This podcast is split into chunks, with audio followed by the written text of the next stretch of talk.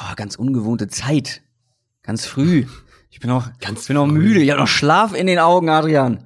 10 Uhr morgens. Aber ich habe, äh, es ist wunderbares Wetter in München. Die Sonne mhm. scheint, die Vögel zwitschern. Äh, ich habe ein schönes Käffchen gemacht. Ich habe natürlich auch ein Käffchen, absolut. Äh, ich versuche mich gerade an Latte Art. so. äh, die Quarantäne bringt, bringt euch das Schlimmste in uns allen hervor. Hey, was? Moment, Moment, Moment. Kaffee ist, Kaffee ist wirklich ein Lebensinhalt von mir. Ich habe auch eine schöne ja, Kaffee, kleine ja, Siebträgermaschine. Schön mit einer Mühle und dann wird immer alles geguckt, mhm. wie viele Gramm muss da rein und wie viel Wasser muss durchlaufen. Okay, so so detailverliebt meist nicht. Ich habe also natürlich eine normale und Kaffeemaschine, Filter und dann halt noch einen so einen Espresso Kocher für auf den Herd. Ja, den hatte ich jetzt jahrelang, aber die die Siebträgermaschine ähm, das ist wirklich nochmal ein Gamechanger. Schön, mm. ist lecker, ist sehr lecker. Du musst vielleicht auch überlegen. Ja, ja, ich kann dir da, äh, ich kann dir ein paar Empfehlungen geben. Was ein paar, die vom Laster gefallen sind.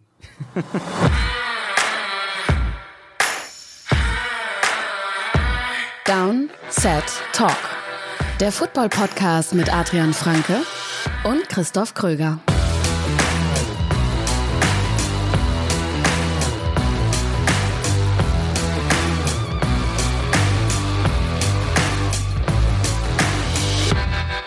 Und damit herzlich willkommen zu dieser neuen Folge Downset Talk. Etwas ungewohnt, denn nee, es ist noch gar nicht Donnerstag. Wir fahren doppelt diese Woche. Der offizielle NFL-Podcast von The Zone und Spox. Mit mir Christoph Kröger und natürlich auch wieder mit Adrian Franke. Einen wunderschönen guten Tag. Ja, wir haben das Problem dieses Jahr, dass eine Woche weniger zwischen mhm. Free Agency und Draft ist. Und diese Woche merken wir insofern, ja. dass wir irgendwie mit unserer Aufteilung nicht so ganz hinkommen. Ja, das und äh, auch mit der Vorbereitung. Also es ist echt ja. dieses Jahr alles brutal knapp. Ich meine, äh, ich glaube, du hast jetzt auch Quarterbacks, Receiver, Runningbacks durch. Mhm. Ähm, ich bin jetzt dann schon voll in Defensive Line Tape, ähm, aber diese eine Woche weniger, die merkt man. Da fehlt wirklich Zeit, um so richtig in die Tiefe bei manchen Positionen zu gehen. Und deshalb schieben wir eine Folge dazwischen am Wochenende. Und das ist keine ganz reguläre Folge. Zum Beispiel verzichten wir heute auch auf die News. Ich meine, viel ist nicht passiert seit Mittwochabend, seit der letzten Aufnahme. Wir machen wirklich heute nur eine reine Draft-Preview. Nummer drei. Die Running Backs sind dran. Adrian freut sich. Wir machen. Ähm, hey, dazu muss ich jetzt wirklich mal was sagen. Ich habe, ich glaube auch wirklich, dieser der Eindruck ist entstanden, dass ja, ich Image ähm, nennt man das, Image. Ja, ja, ja, ähm, dass ich Running Backs per se nicht mag, aber das stimmt eigentlich gar nicht. Also ich schaue mir total gerne gutes Running Backs Tape an. Ähm, ich, es ist halt der, der Es gibt es nur selten. Ne? Value, ne? Nee, auch das sogar gar nicht, aber es ist halt der Value der, also gut, dieses Jahr gibt's wirklich nicht so viele. Ähm, aber es ist halt der Value der Position einfach, der dann die Positionsgruppe insgesamt für mich halt weiter runter schiebt. Also, ich meine, dieses Jahr ist es natürlich extrem, aber ich würde halt in den meisten Jahrgängen wahrscheinlich fünf Receiver draften, bevor ich den ersten Running Back draften würde. Und ähm, ja. das kann man dann auch auf, auf, auf viele andere Positionen ausdehnen. Und dieses Jahr hast du ja auch selbst schon zugegeben, ähm, ist es halt auch einfach nicht die mega Running Back äh, Klasse. Das stimmt, da sprechen wir gleich noch mal drüber zu Beginn. Ähm, ja, es ist natürlich immer so eine so eine Frage, die auch aktuell viel diskutiert wird. Wann sollte man einen Running Back draften? Mhm. Ich finde das immer schwierig. Du meintest jetzt auch gerade die äh, fünf Wide Receiver in der Regel vor dem ersten Running Back. Ich finde das immer schwierig zu pauschalisieren, weil in einem Jahr, wo ein Saquon Barkley, ein Christian McCaffrey, die ja wirklich einfach ein komplettes Paket mitbringen und eben auch im Passing Game eine Rolle spielen, die würde ich dann auch wahrscheinlich vor dem einen oder anderen soliden Wide Receiver natürlich nehmen. Ähm, aber das ist immer eine Frage der Klasse und der Qualität und des Prospects natürlich auch. Aber wir sprechen ja, dieses Jahr ist halt extrem, ne? Dieses Jahr ist halt einfach extrem. dieses, dieses, Jahr ist so, extrem. Äh, ja, ich habe ja sechs Receiver in der ersten Runde gehabt, du fünf. Ähm, Ach, den Unterschied meinst du ja, der ist wirklich. Genau, und, ja. und, und dann kommst du halt zu den Running Backs im Vergleich und da ist halt schon dann der, der Drop-Off doch deutlich, selbst wenn man Positional Value mal ähm, wegschiebt und ausklammert, ist halt der, der, der Drop-off in der Qualität der Spieler einfach, finde ja. ich, ist, ist schon deutlich. Vorher gibt's noch einen großen Dank und zwar an alle, die neu bei Patreon mit dabei sind, zum Beispiel auch Luke Hammerhand. Der ist mit 10 Dollar pro Monat am Start. Vielen, vielen Dank auch an alle anderen www.downsettalk.de slash support, wenn euch das auch interessiert, wenn ihr uns auch supporten möchtet. Wie gesagt, die News überspringen wir und kommen gleich zur Preview. Der NFL Draft. Genau, unsere dritte Draft-Preview steht an. Heute die Running Back. Ich, äh, ich, ich habe schon angekündigt, wir machen keine Konsens Top 5 heute. Die gibt's auch im De in dem Sinne gar nicht. Also ich glaube, die Top 5 sehen bei vielen Leuten sehr unterschiedlich aus dieses Jahr. Klar, so ein, zwei, drei Leute sind wahrscheinlich immer mit dabei, aber wir machen nur eine Top 10. Du hast gesagt, es ist nicht die beste Klasse. Da stimme ich auch voll mit ein.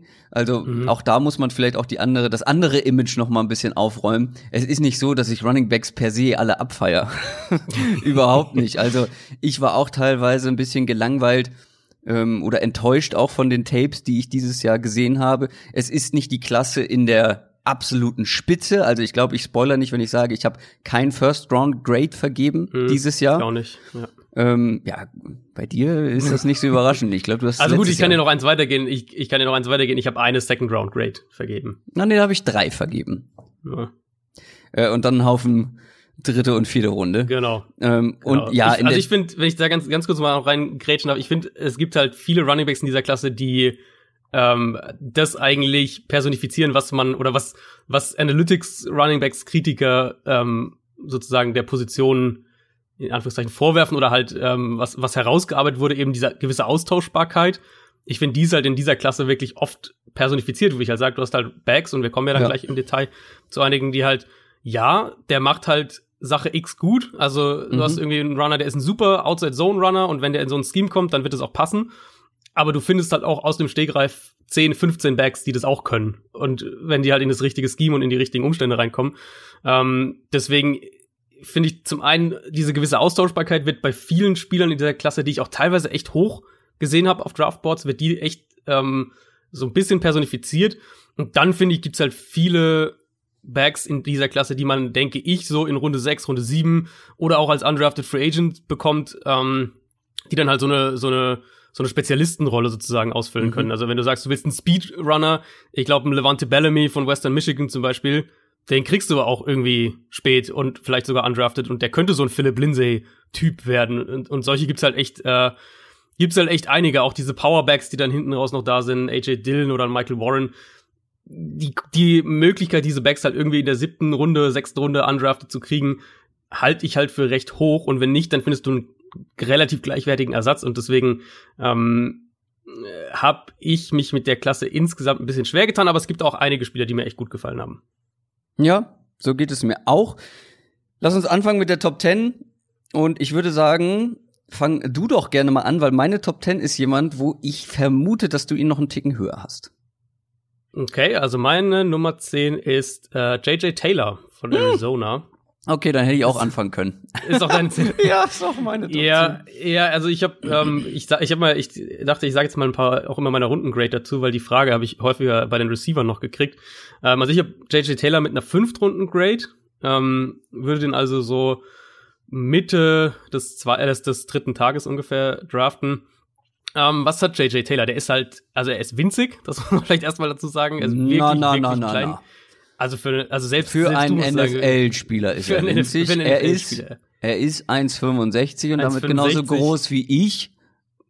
So, also du möchtest jetzt, ja wohl nicht sagen, dass ich winzig ja, aber jetzt Nein, stell dich mal neben so einen, einen Dame Kong Su oder so. Ja, ja, ähm, ja, also er ist wirklich sehr klein, 1,65, 84 Kilo, kann, glaube ich, auch unmöglich in, irgendwie ein Nummer 1 Back in der NFL werden. Das ist, denke ich, überhaupt auch nicht im, überhaupt Nein. nicht in den Karten für ihn. Ähm, aber was er halt hat, ist eine unfassbar herausragende Beschleunigung, Explosivität, Agilität, also das, was du eben von so einem Back dieser Maße auch dann irgendwo erwarten würdest, die ist bei ihm, finde ich, bei fast jedem Play sichtbar.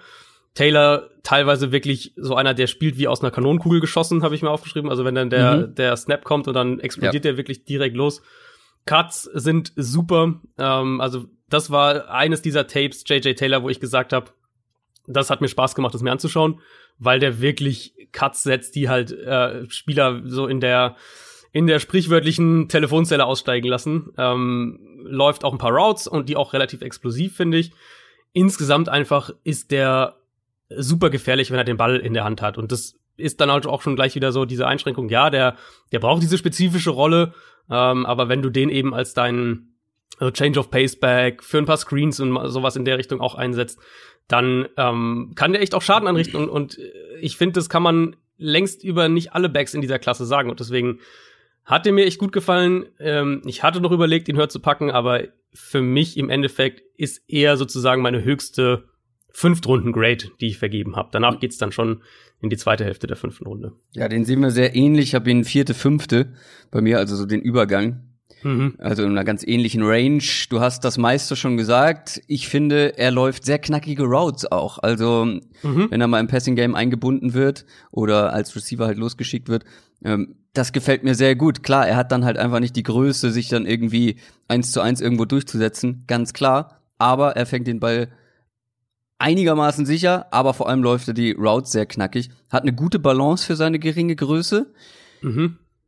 Er ist teilweise so klein, dass er den Verteidigern oder da durch die Line mal so durchflutscht. Ja. Also ist wirklich ja. ganz schwer zu greifen. Also es klingt albern, aber es ist wirklich so. Der ist so klein, so winzig, jetzt sage ich es auch, ähm, dass er wirklich da durch diese riesigen Typen irgendwie so durchflutscht. Ja, Und ähm, das kann natürlich gerade dann auch in der NFL, da ist jeder noch mal ein bisschen größer und breiter, natürlich irgendwo eine Rolle spielen. Auf der anderen Seite muss man bei ihm ganz klar sagen, sein Spielstil ist wirklich eigentlich nicht, also jetzt mal ganz von der Größe abgesehen, sein Spielstil ist nicht so, dass das in der NFL eins zu eins übertragbar ist, denn er spielt mhm. sehr aggressiv, er geht voll in den Mann gerne mal. Ja. ja. er hat eine ganz gute Balance eben für seine Größe, aber wenn er dann halt versucht, einen, äh, einen Verteidiger zu trucken, das geht vielleicht dann einfach mit seiner Explosivität im College noch einigermaßen, aber in der NFL wird das deutlich schwieriger und da kann das dann auch ganz böse enden, beziehungsweise einfach mit, äh, mit verlorenen Yards enden. Mhm. Und was mir bei ihm oder was mich so ein bisschen enttäuscht hat, so ein Spieler sollte in meinen Augen schnell sein. Nicht nur explosiv, sondern auch schnell. Mhm. Der sollte schon mhm. irgendwie so einem Defensive Back, wenn möglich, einigermaßen weglaufen können. Das kann er nicht unbedingt. Er ist gar nicht so schnell über, über längere Zeit, äh, wie man das erhofft. Und die Vision als reiner Runner ist jetzt auch eher, naja. Ja, ich finde halt, also ich finde, du siehst halt oft die Limitierung einfach. Und vielleicht spielt es auch in der Vision dann mit rein, dass er eben manchmal denkt, ähm, da kann ich nicht durchgehen, sozusagen. Also manchmal spielt er auch wirklich mit, wie du gesagt hast, haut alles voll rein, vielleicht, aber manchmal sieht er auch irgendwie eine kleine Lücke und denkt aber halt, ähm, durch das Tackle, durch das Arm-Tackle komme ich nicht durch. Kann ja auch sein, das weiß man ja nie. Ähm, die Physis halt in, also in jeder Hinsicht eben limitierend. Also auch als, als, äh, wenn er mal als Passblocker eingesetzt wurde, ist er da echt auch nicht wirklich zu gebrauchen.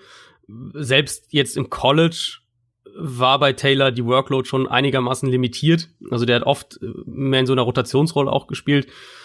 Deswegen für mich, also ja, ein, ein reiner Gadget-Spieler, ähm, finde ich aber halt auch okay in der fünften Runde im Draft, wenn du in der fünften Runde einen Running Back draftest, zu sagen, wir haben eine spezifische Rolle für den und in Anführungszeichen ist er dann halt ein, ob es jetzt, jetzt Gadget-Spieler oder Roleplayer oder wie auch immer nennst, ähm, das ist er für uns, aber wir haben diese Rolle für ihn und da kann er dann halt auch ein Value haben. Also ich dachte schon einige Male so, wenn der jetzt in so eine Rolle kommt wie so ein Darren Sproles zum Beispiel, Terry dann Cone. könnte ich mir schon vorstellen, dass der in der NFL auch wirklich eine, eine, eine solide, eine solide Karriere hinlegen kann.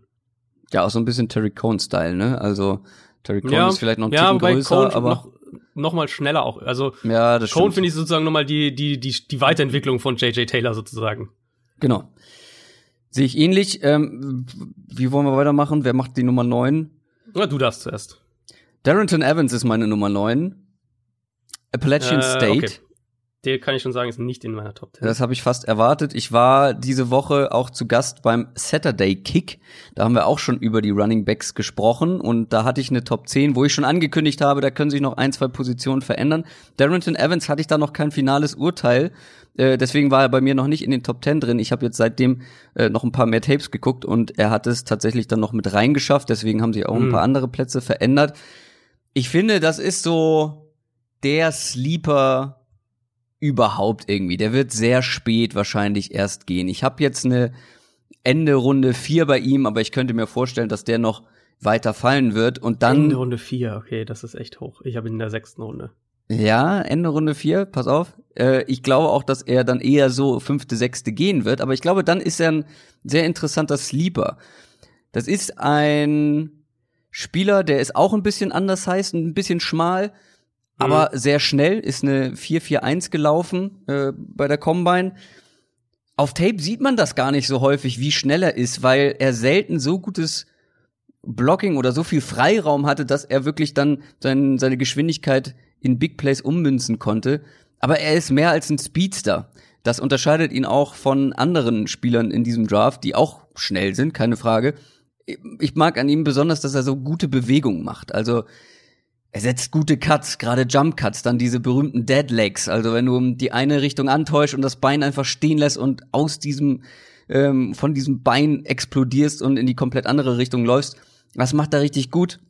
Er hat eine gute Vision, gerade bei Outside, Outside Zone, ist viel Outside Zone gelaufen. Da hat man wirklich gemerkt, okay, er fühlt, wo gleich die Freiräume entstehen und dann macht er halt so kleine gute Bewegungen. Der braucht nicht viel Platz, der braucht keine großen Gaps, um dann irgendwie, es sind wirklich nur so, ja, so ein, so ein halber Yard, den er dann zur Seite jumpt und dann hat er auf einmal wieder äh, viel Grün vor sich. Inside, also als Inside Runner sah er nicht so gut aus, lag auch ein bisschen daran, dass ihm da wirklich nicht viel freigeblockt wurde. Hm. Aber ist auch so einer, der schlängelt sich durch die Verteidiger. Als Receiver wurde er nicht viel eingesetzt, aber ich finde, da sah er ganz okay aus. Gerade was seine Hände angeht, äh, relativ smooth. Ich glaube, da könnte er sogar vielleicht mehr machen. Es ist irgendwie so einer, der braucht mehr Masse, gar keine Frage. Aber ich glaube, wenn er ein bisschen besseres Blocking bekommt, ein paar mehr Targets. Vielleicht ist das in ein paar Jahren so einer, wo man sagt, ja, den hätte ich eigentlich gern lieber mal höher gehabt. Zum Beispiel Adrian Franke könnte das sagen. also, ja, also du hast jetzt natürlich das Best-Case-Szenario ähm, gemalt für Darren Evans. Ähm, wie gesagt, ich habe ihn in der sechsten Runde. Ich finde, du hast zwar recht, Cuts und solche, solche Geschichten, so einzelne Moves, die sind da. Ähm, trotzdem hätte ich mir von einem Back seiner Statur eben, also Evans ist halt schon auch schmal und, und, und leicht, also gerade wenn man es auch mit NFL-Backs vergleichen würde, hätte ich halt dann doch noch mal deutlich mehr Agilität und Explosivität von ihm erhofft. Also ich finde, der ist ähm, in dem, was er macht, ist er okay, aber von, wenn man seine Statur bedenkt, hätte ich mir halt diese, diese Kompetenzen quasi noch ausgeprägter gewünscht. Also eigentlich, das ist eigentlich so ein Back, der müsste halt eigentlich ähnlich wie ähm, wie jetzt zum Beispiel Taylor, der müsste eigentlich so eine Mist, Mist Tackles äh, Forced Maschine sein, also der unglaublich viele ver, äh, verpasste Tackles erzwingt, ist er aber halt echt nicht und das limitiert für mich irgendwie auch so ein bisschen seine NFL-Aussichten. Also ich glaube, wenn dein Best-Case-Szenario für, für Darren Evans eintritt, dann ist er ein Change of Pace-Back und so, so ein, so ein Committee-Back ähm, in der richtigen Offense, aber ich kann mir auch echt vorstellen, dass der einfach mit dem, also so wie er im Moment physisch spielt, also mit der, mit der Statur, mit dem Gewicht, das er hat, und dann in das in Kombination eben mit einem äh, für die Verhältnisse Mangel an Agilität und so diese Shiftiness, die er hat, hatte halt für mich einfach nicht so, wie ich es erhofft hätte bei seiner Statur. Könnte ich mir vorstellen, dass Evans auch einer ist, der halt äh, ja vielleicht so eine Special-Teamer-Rolle noch irgendwie einnimmt, aber der es letztlich nie so richtig in in Backfield reinschafft. Ich habe eben Saturday Kick gesagt, warum auch immer. Sag doch was, Saturday Kickoff ist der Podcast. Peinlich. Also, also ist mir gar nicht aufgefallen in dem Moment. Äh, ich hoffe, ähm, anderen auch nicht. Egal. Darrington Evans ähm, ist auch ein, äh, kommt von einem relativ kleinen College, Appalachian State. Ähm, mhm. Da ist natürlich die Konkurrenz nicht so mega groß gewesen, ist dann immer ein bisschen schwierig, ihn zu vergleichen mit anderen Backs. Ja, ich weiß, er ist eine, eine, eine hm, Projection, ähm, wenn ich ihn so hoch habe. Aber ich glaube, wenn er wirklich in gute Umstände kommt, kann er irgendeine Relevanz haben. Wer ist denn bei dir auf der neuen? Bei mir auf der neuen ist Darius Anderson von TCU, Uff. den ich mit einer äh, den muss ich erst mal suchen. Äh, late, äh, also späte vierte Runde, frühe fünfte Runde Grade auf dem Board habe. Ähm, also quasi einen, einen Slot über JJ Taylor dann auch von der von der Runden Empfehlung her. Ähm, Darius Anderson ist in, auf der einen Seite ist er ein wirklich spektakulärer Spieler, auf der anderen Seite ist er auch ein chaotischer Spieler. Also ähm, ja. das Spektakuläre ist, er hat, der hat eine enorme Explosivität, Beschleunigung, der kann ähm, super schnell in den zweiten und auch in den dritten Gang schalten und ja, und Verteidigern auch wirklich davonlaufen. Also das ist so einer, wenn der Platz bekommt, dann ist er weg. Ähm, ist das ist auch einer, der so ein bisschen das hat, was ich bei Evans vermisst habe. Ähm, Anderson ist, finde ich, ziemlich schwer zu tackeln. Also das ist ein, ein elusive Runner. Ähm, kann dann auch eben, und das hilft ihm natürlich, also er hat eine, eine gewisse Agilität, aber kann dann auch eben im Play nochmal beschleunigen, stoppen, wieder, wieder Speed aufnehmen und hat eine ganz gute Contact Balance. Und diese, Mhm, so stimmt, diese. Kombination aus den drei Sachen fand ich bei, ähm, bei Anderson halt super vielversprechend. Und ja, äh, ich kann jede Kritik voll nachvollziehen. Also zum einen, weil, weil seine Vision einfach völlig inkonstant ist. Also da äh, ist es wirklich, das meine ich mit chaotisch.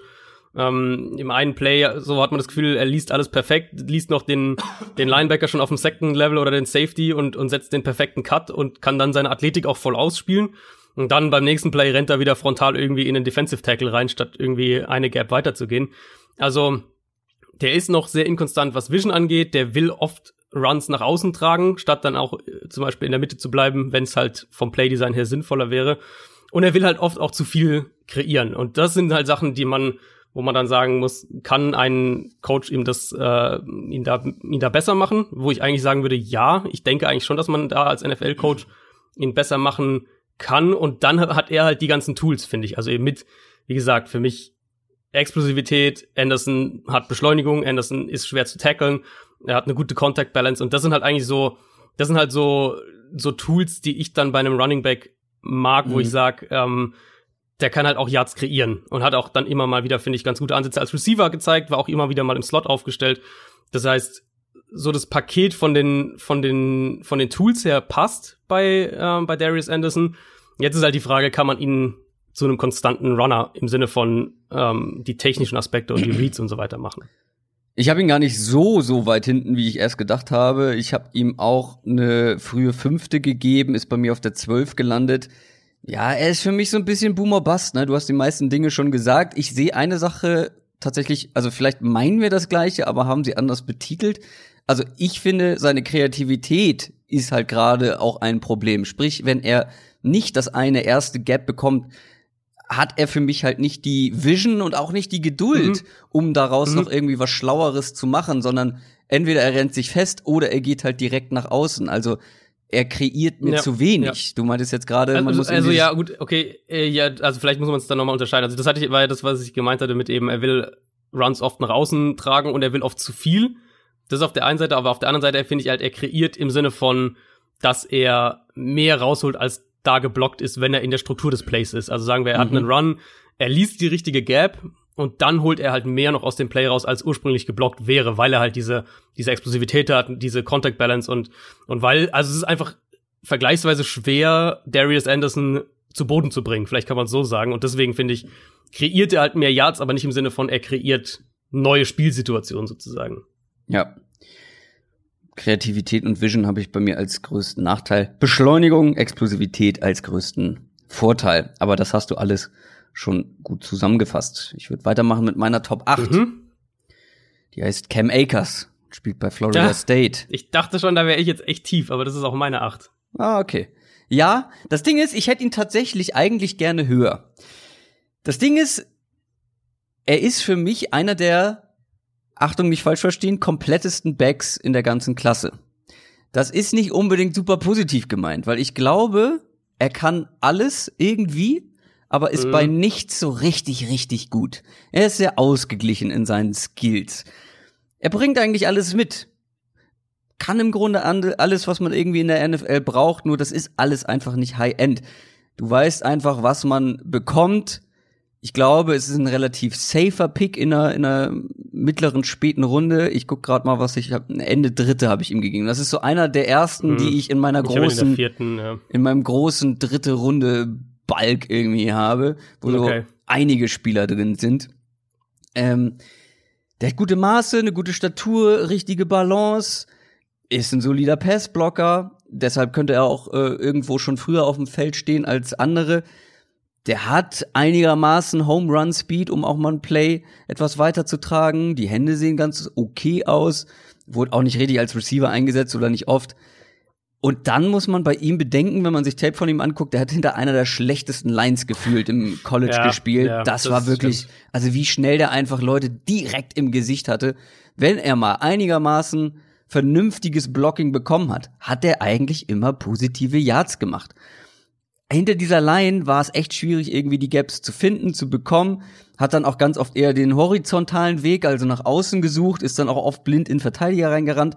Ja, er ist nicht wahnsinnig explosiv, nicht wahnsinnig elusive, ähm, aber ich glaube, durch die ganzen anderen Sachen, die er mitbringt, auch guten Combine äh, gehabt, sah da sehr vernünftig aus.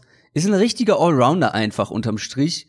Ich hätte ihn eigentlich gerne höher, aber ich kann es irgendwie nicht, weil viele in anderen Spezialgebieten deutlich besser sind, aber er ist in allem okay. Ja, du, du hast eigentlich genau das zusammengefasst, was ich mir bei Cam Akers mit meinem allerersten Satz ähm, in meiner finalen Bewertung aufgeschrieben habe, nämlich ein Running Back Typ, der holt, was da ist. Genau. Und ich finde, das beschreibt Cam Akers eigentlich relativ gut. Ähm, ja, der kann durch, durch enge Lücken gehen, der, der hat eine Power, der hat gute Reads schon, der ähm, ist Pass Protection, hast du gesagt, ist schon relativ gut.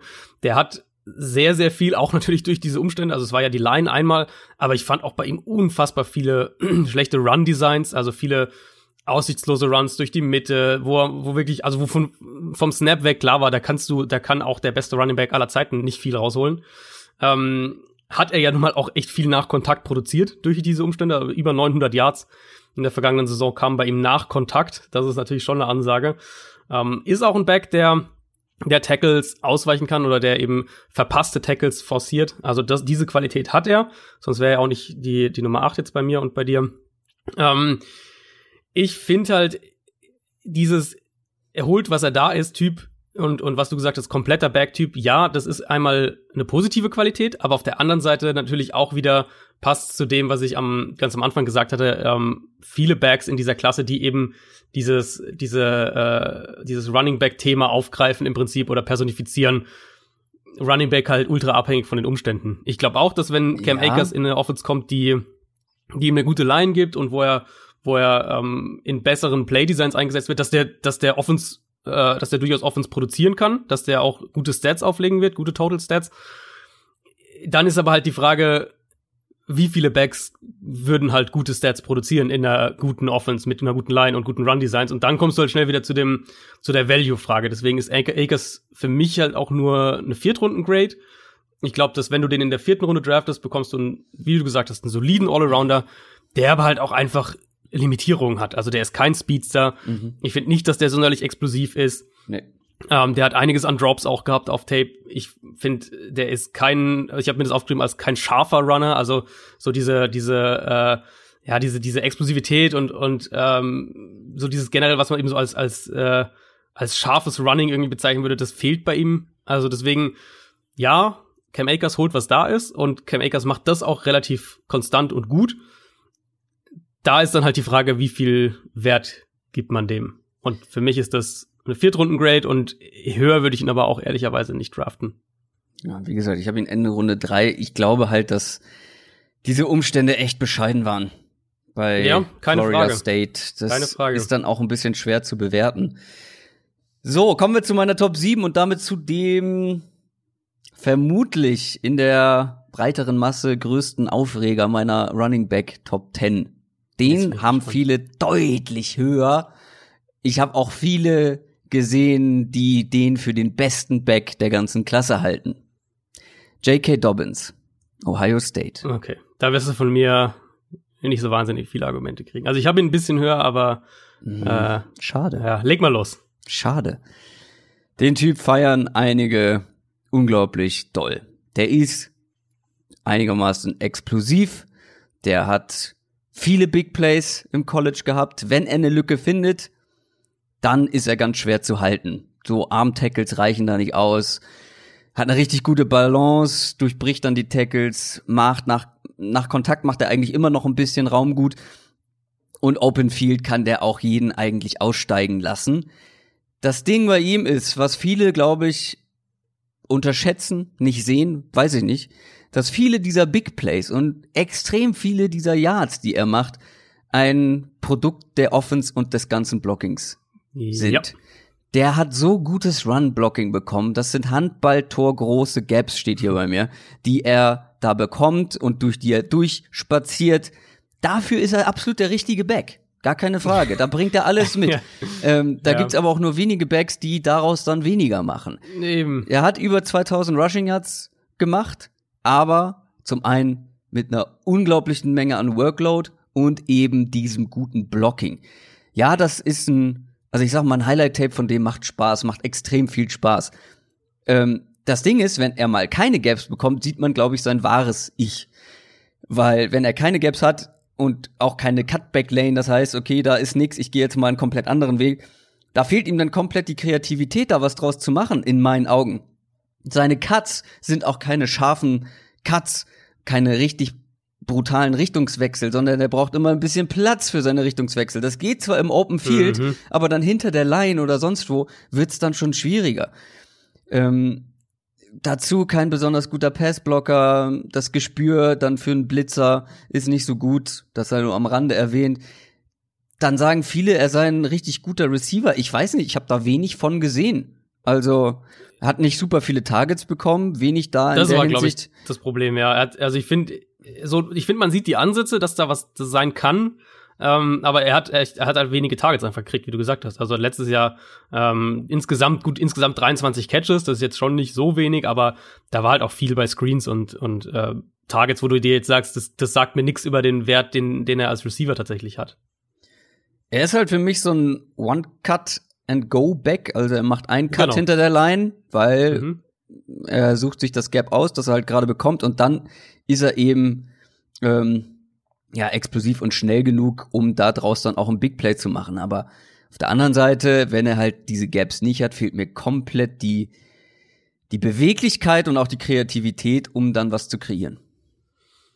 Ja, ich muss gar nicht mehr so viel mehr sagen. Also ich, ich sage jetzt mal, hast du deine Rundenempfehlung gesagt gehabt, wo du ihn draften würdest? Ja, der wird früher gehen, weil ich habe ihn auch Ende, Mitte, Ende Runde drei so ungefähr. Okay, also da habe ich ihn auch. Ich habe ihn späte dritte, frühe vierte Runde. Ähm, ist mein Nummer 5 Back, J.K. Dobbins. Das heißt ein bisschen höher, aber jetzt nicht mega viel höher. Ähm, zwei Sachen. Zum einen, zwei oder zwei vielleicht übergreifende Gedanken. Zum einen tauscht J.K. Dobbins und Cam Akers im College und wir reden wahrscheinlich genau umgekehrt über die beiden. Ähm, und der andere Gedanke, wer uns letztes Jahr schon gehört hat oder wer den Draft auch schon verfolgt hat, J.K. Dobbins erinnert mich einfach so ein bisschen an Daryl Henderson, den die Rams letztes Jahr gedraftet mhm. haben. Oder an Ronald Jones. Weil die, ja, na, nee, also Henderson für mich der Vergleich einfach, weil es auch vom vom ähm, Scheme Fit ah, her okay. so, ja. so ähnlich ist. Also die sind beide sind die halt, was du gesagt hast, One Cut and Go. Das sind halt beides Outside Zone Runner. Mhm. Wenn die wenn die in so ein Outside Zone Scheme kommen, wo sie halt zwei drei Gaps lesen, ähm, da ist auch bei J.K. Dobbins die Vision finde ich am besten und dann halt diesen einen Cut setzen können und dann ihren Speed ausspielen. Da sind sie mit Abstand am stärksten und ich finde da hat halt Dobbins schon auch dann sein Value. Da liest er auch Verteidiger gut. Ähm, dann kann er eben, wie gesagt, Speed aufnehmen und hat dann auch so einen zweiten Gang, in den er schalten kann. Plus eben, was du ganz am Anfang gesagt hast, Dobbins ist agil im Open Field. Also wenn er, wenn er mal ein bisschen Tempo aufgenommen hat, dann finde ich, ist er echt auch ein agiler Runner und kann dann auch mal äh, oder, oder lässt auch Verteidiger aussteigen. Ich finde, er hat ähm, er hat, finde ich, so eine ganz gute Contact Balance, aber jetzt auch nicht herausragend, aber die ist aber also gut genug auf jeden Fall. Mhm. Was ich mir negativ aufgeschrieben habe, noch, ähm, ich glaube, zwei Sachen hast du, die ich mir aufgeschrieben hattest du noch nicht gesagt. Also zum einen habe ich die Explosivität, glaube ich, ein gutes Stück negativer als du. Mhm. Ich finde, da, ähm, da hat er schon echt, echt Mängel. Also der braucht halt wirklich diese Zeit, wenn man sich so vorstellt, so ein Outside-Zone-Run. Running Back läuft erstmal ein paar Yards so leicht parallel zur Line of Scrimmage, setzt dann irgendwann seinen Cut und geht dann, also er braucht halt diese Yards auch, die er dann, ähm, wo er dann sozusagen seine Reads setzt, um ähm, Tempo aufzunehmen. Explosivität und dann finde ich, ist er halt einfach extrem konservativ in seinen Entscheidungen. Also er, ich glaube, du hattest es so gesagt in die Richtung, er kreiert halt wenig. Ähm, mhm. Er nimmt halt die Gap, die da ist und die war halt oft sehr gut bei Ohio State und die, die kann er dann auch gut attackieren. Aber das überträgt sich halt nur auf die NFL, wenn J.K. Dobbins da auch in ein entsprechendes Scheme kommt. Also pack den keine Ahnung, pack den in die 49ers Offense und der wird, äh, dann werden Leute sagen, das ist irgendwie ein Top 5 Back in der NFL. Aber pack ihn halt irgendwie in die letztjährige Miami Dolphins Offense und dann werden die Leute sagen, das ist einer der schlechtesten Backs in der NFL. Also, das ist halt einfach das Thema, auch da wieder Umstände für Running Backs und ich finde Dobbins gehört auch noch in diese, ähm, in diese Schiene eben, wo ich sage, kreiert mir nicht genug, ist sehr schemeabhängig, ja, hat gute Trades, aber ähm, die Fragezeichen bei ihm, finde ich, sind schon auch echt da. Und deswegen, ja, für mich späte dritte, frühe vierte Runde für J.K. Dobbins. Es ist bei mir auch so ein grundsätzliches Thema. Ich bin kein großer Fan von diesen reinen Home Run Hittern, ähm, die im College irgendwie da ihre Yards gesammelt haben, weil sie ein gutes Gap bekommen und dann halt einfach deutlich schneller und keine Ahnung tougher sind als die nee tougher trifft Mhm. es nicht, aber weißt du diese diese Big Play Ja, Running ja, Backs ja. einfach. Ja. Wir haben jetzt auch in den letzten Jahren gesehen, dass die halt wirklich äh, in der NFL, wenn sie nicht ins perfekte Scheme kommen, Probleme haben. Daryl Henderson war jetzt auch nicht so berauschend, obwohl er ja eigentlich, was das Scheme zumindest angeht, in den richtigen Umständen gelandet ist. Klar, die Gaps waren nicht mehr so schön wie vorher bei den Rams. Aber auch ein Ronald Jones, was haben den Leute gefeiert? Ich, seit er in der NFL ist, bin ich, ein, bin ich sein größter Kritiker wahrscheinlich, weil genau er hat für mich dieses Problem mit der Vision, dass du nicht Okay, er, er kriegt dieses eine Gap nicht, dann sieht er aber auch nichts, nichts anderes. Und dann ähm, ist halt das Vermögen, die Fähigkeiten sind dann einfach nicht da, um daraus noch was zu kreieren. Und in der NFL wird das mit den Gaps halt deutlich schwieriger. Die Gaps werden kleiner und du hast halt nicht immer irgendwie ein perfekt, Ja, ge ja, ja. ge perfekt ge geblockte äh, Laufstrecke irgendwie, durch die du irgendwie dich manövrieren kannst. Und ja, das ist, glaube ich, so ein grundsätzliches Ding, einfach, wo ich grundsätzlich schon mal skeptischer bin und dann J.K. Dobbins individuell sehe ich einfach deutlich niedriger als viele andere. Aber jetzt müssen wir noch deine Nummer 7 abhaken. Äh, meine Nummer 7 ist ein Back, den wahrscheinlich einige und ich schätze du auch gedacht hätten, dass ich den deutlich höher habe. Und das ist nämlich Antonio Gibson Hm. von Memphis. Können wir, können wir in einem Ähm, Rutsch machen, ist meine Nummer 6. Ah, perfekt. Also, warum habe ich Gibson hinter J.K. Dobbins? Weil ich mir Das bei Gibson halt, äh, weil ich mir bei, bei Dobbins halt, du weißt, du kriegst einen Back, der einen, einen äh, in meinen Augen ein Three-Down-Back sein kann.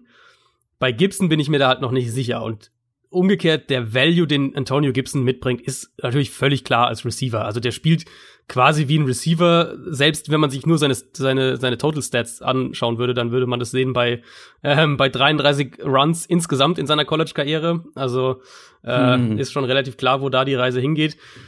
Ähnlich so ein bisschen fand ich wie, wie Tony Pollard bei Memphis letztes Jahr, Antonio Gibson auch von Memphis. Ähm, der läuft auch vertikale Routes, der hat ein paar super Wheel Routes, Out and Ups, solche Geschichten, also wo er so kurz erst Richtung Seitenlinie läuft, dann vertikal Richtung Endzone seinen Cut setzt. Vor allem auch ähm, Comeback Routes gegen so soft, soft Zone Coverages, da gewinnt er oft.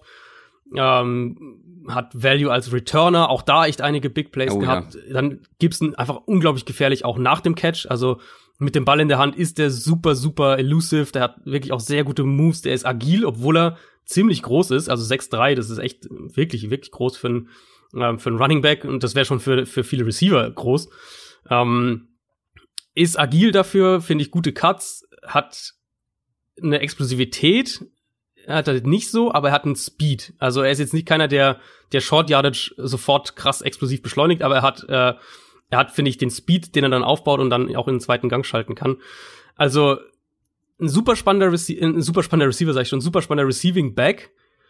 Ich weiß halt nicht, ähm, wir können ja gleich zu den Kritikpunkten übergehen. Ich weiß halt nicht, ob Gibson jemals mehr ist und das muss muss auch gar nicht zwangsläufig sein. Also das hat natürlich einen Value, ein Receiving Back, aber ein Back, der halt nur ein Receiving Back ist, ähm, wenn du mir die Wahl gibst, dann nehme ich halt lieber einen Slot Receiver, ehrlich gesagt. Deswegen habe ich mich halt schwer getan, damit ihn noch höher zu setzen. Also ich habe Gibson dann in der frühen vierten Runde, das ist meine meine Rundengrade, weil der halt eine ganz spezifische Rolle einfach braucht und vielleicht kann er sich als Runner noch weiterentwickeln, vielleicht kann er da hier und da ein bisschen mehr Value noch mitbringen. Ähm, er ist okay als Runner. Ich glaube halt in der NFL wird er zumindest erstmal wird er nur ein Receiving Back sein und das ist in Ordnung, aber das ist halt eine komplementär Backfield Rolle.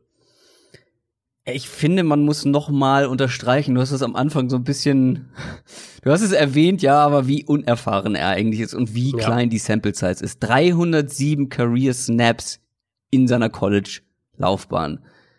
33 Runs hast du gesagt, aber auch nur 68 Targets über zwei Jahre. Das ist wirklich Mhm. wenig, egal für welche Rolle. Das Ding ist, du hast Tony Pollard erwähnt, diese Rolle hat er ja quasi übernommen, deswegen war er auch Genau. nur ein Jahr so richtig in dieser Offense eingebunden. Ich finde aber, ich habe mir Tony Pollard, nachdem er dann von den Cowboys gedraftet wurde, nochmal angeguckt und ich finde, dass Antonio Gibson in dieser Rolle deutlich besser aussah, hat mich mehr beeindruckt als Tony Pollard. Er ist für mich einer der spannendsten Spieler im Mhm. Draft. Grundsätzlich. Weil ja, finde ich auch. er ist irgendwo ein Projekt, weil du, wie gesagt, die kleine Sample Size ist kaum als richtiger Running Back unterwegs gewesen. Ja, wenn er dann mal wirklich ähm, seine, seine paar Rushing Attempts bekommen hat, sah er meistens sehr gut aus. Aber trotzdem, das ist irgendwo auch noch ein Boom- or Bust-Spieler, weil in dem richtigen Umfeld, in der richtigen Rolle kann er wirklich ein richtiger Playmaker irgendwo sein, wenn du dem die richtigen Plays gibst. Aber in der falschen Rolle kann das auch ein kompletter Bust sein, weil die falsche Rolle ist natürlich, wenn du ihn als klassischen Running Back ein, einsetzt oder Ja, eben klar, als äh, Wide Receiver, weil gerade in dieser Klasse du kannst ihn nicht als reinen Slot Receiver einsetzen. Da gibt es viele, die deutlich besser sind. Er ist jetzt auch kein geborener Route Runner. Die Hände sind naja, also der ganze Fangprozess ist ein bisschen roh Mhm. noch insgesamt. Für einen Running Back, für einen Receiving Back ist das voll in Ordnung, was er da macht. Aber als reiner Wide Receiver sehe ich, oder ja, als in der Rolle sehe ich ihn halt auch nicht unbedingt. Und er muss wirklich richtig eingesetzt werden, aber trotzdem, er bringt halt viele athletische Fähigkeiten mit, ne? Also eine 4-3-9 auf 40 Yards. Ja. Ich finde ihn Bei auch, seiner Größe und Gewicht ist halt Wahnsinn. krass. ich finde schon, dass er explosiv ist. Und dazu bringt er halt auch noch eine gute Power und Balance mit, was ja viele Wide Receiver und gerade Slot Receiver nicht haben. Also der ist nicht so einfach zu Boden zu bringen, wie man das erwartet. Mhm. Und sehr beweglich, verliert keine Geschwindigkeit bei Cuts. Ja, es gibt eine geringe Anzahl an Runs, die man sehen konnte, aber da gefällt mir die Vision eigentlich schon ganz gut. Und die Vision sieht man ja auch, wenn er als Returner unterwegs ist, das ist ja ähm, klar noch mal eine andere Situation, aber auch da musst du das Feld lesen und die Bewegung der Verteidiger lesen. Ich finde, das macht er schon ganz gut.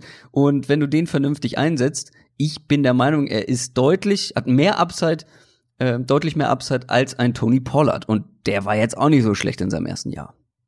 Das stimmt. Also was halt die Vision angeht, ja, als Returner ist sie auf jeden Fall da. Ähm, bei den Runs finde ich halt die paar Runs, die er hatte, waren halt meistens mega simpel. Also Ja, das sind ja das ganz stimmt. viele irgendwie Jet Sweeps und und irgendwie so ganz ganz simple.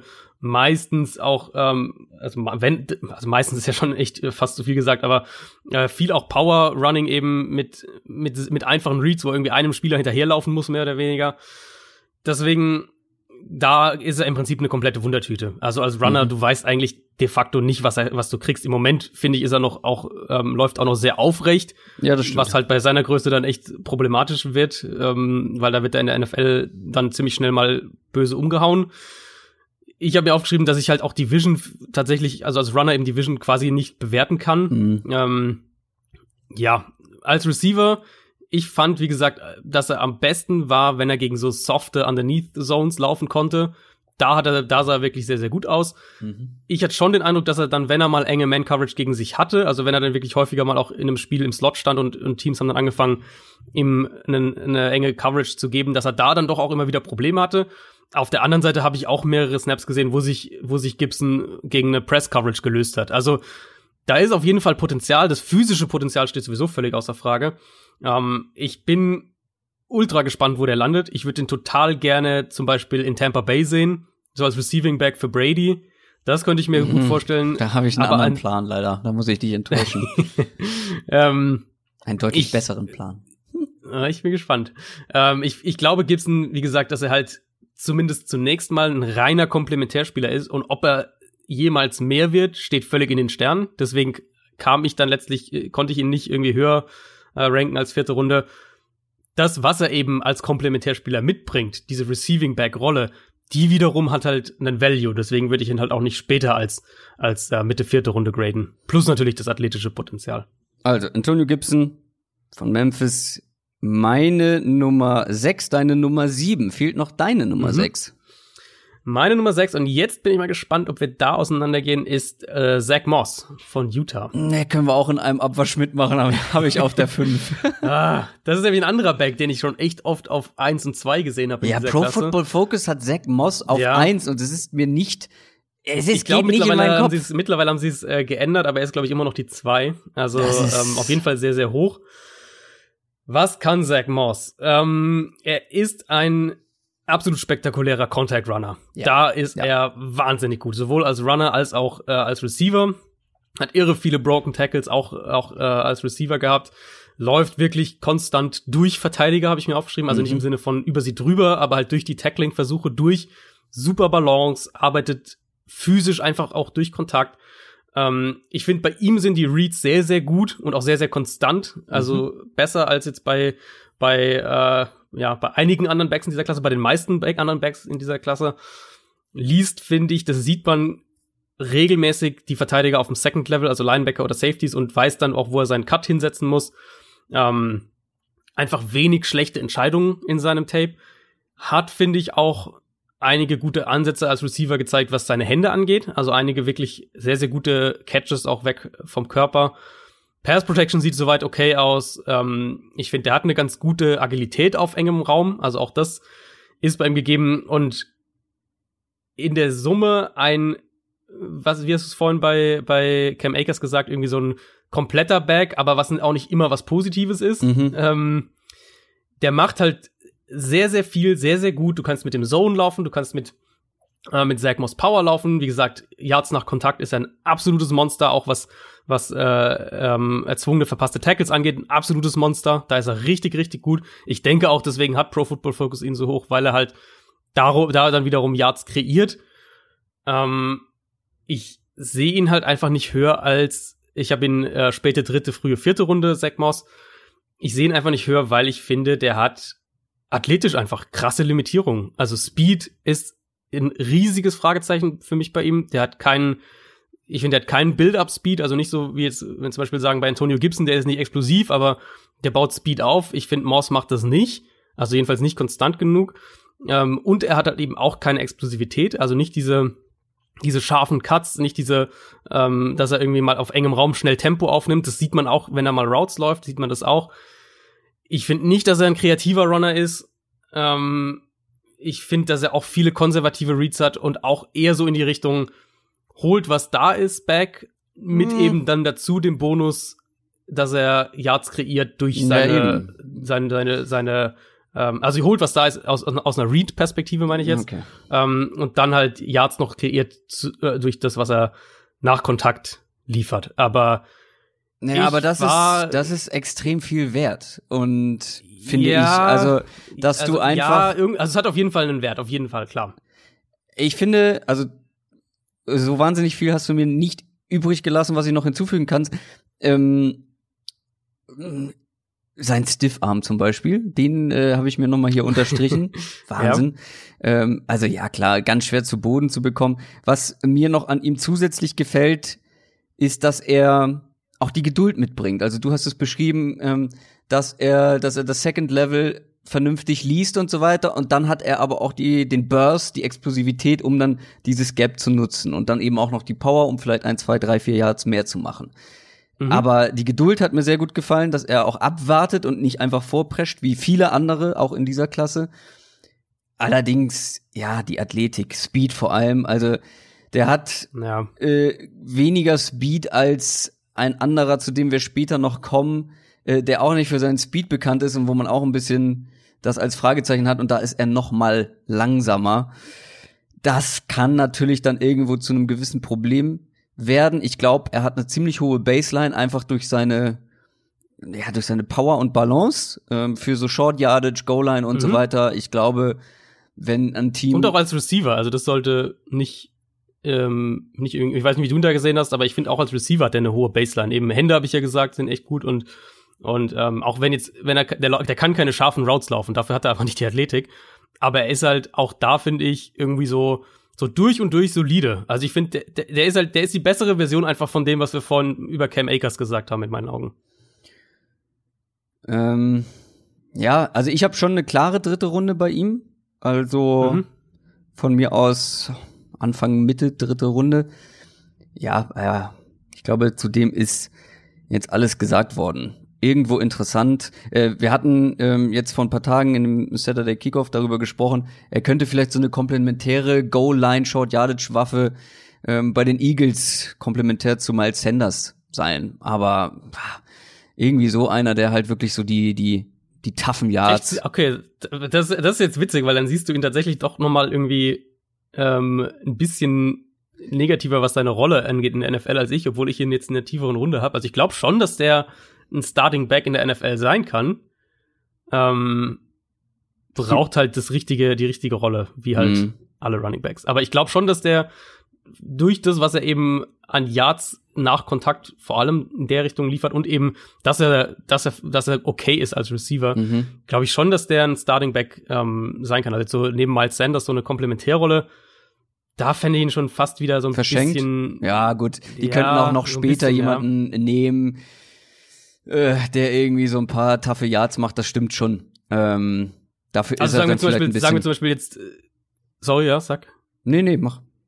Also sagen wir jetzt zum Beispiel mal die, ähm, die Buccaneers würden den draften. in Nein, lass mich mit den. Buccaneers in Ruhe, da habe ich meinen Plan. Ja, ja, ja, ja, ja. Die Buccaneers würden, würden den draften. Der wäre für mich sofort ein Upgrade über das, was sie letztes Jahr hatten. Selbst auch nur Ja. als Runner, aber eben auch, Ja. ähm, weil er halt, ne, weil er halt wirklich alle drei Downs auch spielen kann und eben den Ball auch fangen kann.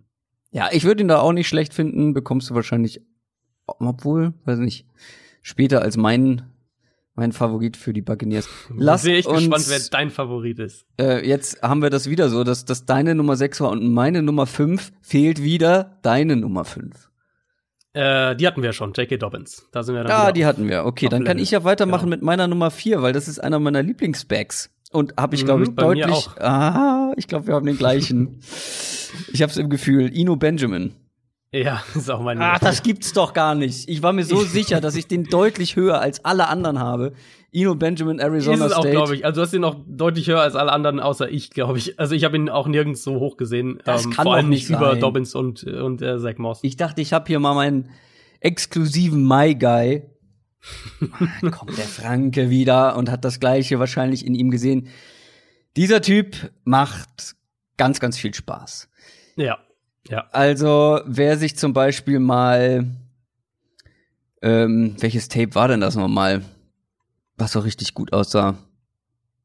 Weiß ich jetzt nicht mehr. Muss ich noch mal raussuchen, aber der Typ ist beweglich, macht Cuts wie aus dem Bilderbuch. Das sind Jump Cuts, das sind Deadlegs, blitzschnell, auf engstem Raum. Der braucht wirklich nur mini kleinste Gaps, um sich da durchzuschlingeln. Und das ist für mich halt so viel wert, weil die Gaps in der NFL sind halt, wie gesagt, deutlich kleiner als die im College.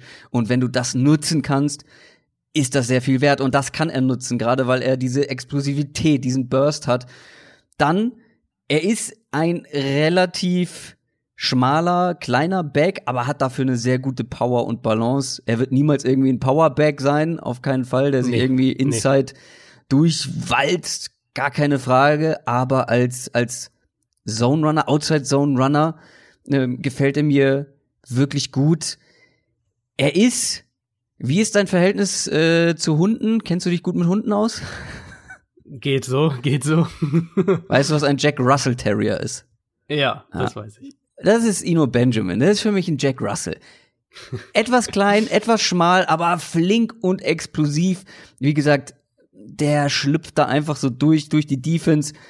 Ähm, macht wirklich ganz viel Spaß. Hat auch reichlich Targets bekommen im, im Passing Game. Mhm. Ist wirklich ein solider Passcatcher. Hat jetzt nicht die aufwendigsten Routes laufen müssen. War eben nicht als Receiver so richtig in die Offense eingebunden, aber das, was er machen musste, sah wirklich gut aus. Vielleicht geht da auch noch mehr. Ja, natürlich gibt's auch Probleme bei ihm. Das ist sowas wie halt seine Physis insgesamt, ein bisschen undersized. Unterm Strich geht bei Kontakt sehr schnell zu bohren, äh, zu bohren, genau. Zu Boden. Darunter steht der Punkt mit, ist kein geborener Pass Protector. Also da hat er auch so seine, seine Mängel.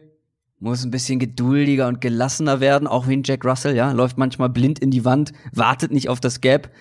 Ähm, Mhm. das, da muss er einfach noch mal ein bisschen mehr durchatmen, vielleicht noch mal ein bisschen verzögern. Er ist für mich, und ich finde, das trifft es eigentlich ganz gut, Philipp Lindsay 2.0. Philipp Lindsay war auch einer, der war explosiv, hat auch irgendwie äh, im, im Passing-Game guten Eindruck hinterlassen, haben viele aber ein bisschen ignoriert, weil er eben zu schmal und zu klein ist. Aber Philipp Lindsay hat ordentlich gepumpt, war dann auf einmal gar nicht mehr so schmal. Und Inu Benjamin, wenn der noch ein paar Kilo Muskelmasse drauflegt, ich glaube, das kann ein richtig guter Back werden. Ja, kann ich eigentlich echt nur ganz viel untersch unterschreiben. Ich habe ähm, mich häufiger bei ihm im Endeffekt an äh, Devin Singletary erinnert, der, den ich ja letztes Jahr sehr, sehr mochte. Das war mein Nummer zwei Back in der Klasse letztes Jahr vor dem Draft und ich hätte Benjamin gerne sogar noch ein bisschen höher gemacht, aber ich finde, dafür sind halt die Top 3 noch mal eine Stufe besser.